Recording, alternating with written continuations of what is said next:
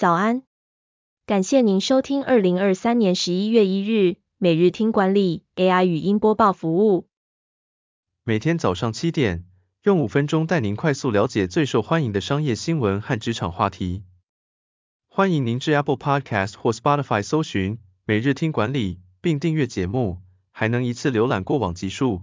另外，只要在经理人官方 LINE 聊天室输入“听书”两个字，就能解锁限量的隐藏优惠。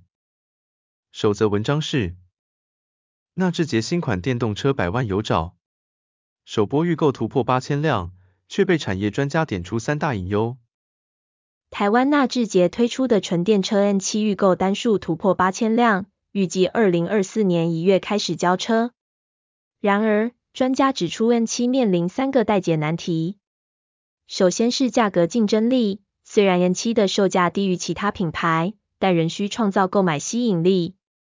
其次是零组件供应品质与稳定度，台湾电动车的供应链稳定度是关键，需要确保零组件的生产品质和持续供货。最后是电气化社会尚未成型，政府需要建构电气化社会，包括充电便利性、税收政策等，以促使车主转换至电动车。纳智捷将推出充电服务 App，与主要充电营运商合作，提供便利的充电服务。第二则要带您关注，适应收购女装品牌 misguided，直逼亚马逊的她是如何快速窜起。中国快时尚电商适应近期收购了英国女装品牌 misguided，并与其他快时尚品牌合作，进军全球市场。适应的成功关键在于超低价格、铺天盖地的社群行销和高效的供应链。他们以低价吸引消费者。并透过社群媒体和网红合作广告来提高品牌知名度。此外，Shin 的供应链非常灵活，能够快速推出新品，并根据市场需求调整产量。然而，Shin 也面临着批评和竞争的压力，包括价格批评、劳动争议和侵犯著作权的指控。其他中国电商公司也在模仿 Shin 的成功模式，对其市场地位构成威胁。第三则新闻是。不用再被广告干扰。Meta 在欧盟推月付三百四十元的无广告方案，脸书、IG 都适用。Meta 近日公告，将确定于十一月起，针对欧洲用户推出无广告的脸书与 IG 的订阅服务。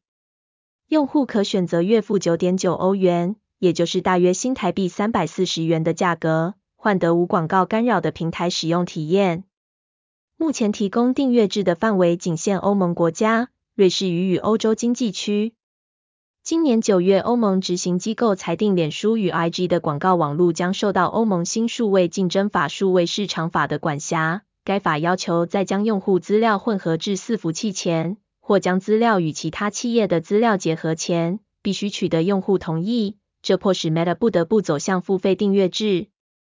最后带您关注：读 EMBA 对企业经营有用吗？前富士康副总裁陈天纵提醒四大误区。前富士康副总裁陈天纵认为，EMBA 对台湾企业的经营管理能力有帮助，但需要善用，不要误用。常见的几个误区包括：EMBA 的教材来自欧美，不适用于台湾企业的特有问题；以西方企业为案例，台湾企业的管理基础不足，难以吸收。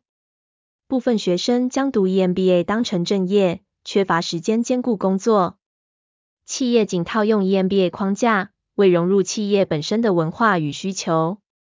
企业需要注意 EMBA 的使用方式，适度引入适合企业现况的管理工具，并且与企业文化结合，才能发挥效益。企业的管理基础如企业价值观和细致的管理需要先建立好，才能吸收 EMBA 的进阶管理知识。感谢您收听。我们将持续改善 AI 的语音播报服务，也推荐您订阅经理人电子报，我们会将每日 AI 播报的文章寄送到您的信箱。再次感谢您，祝您有个美好的一天。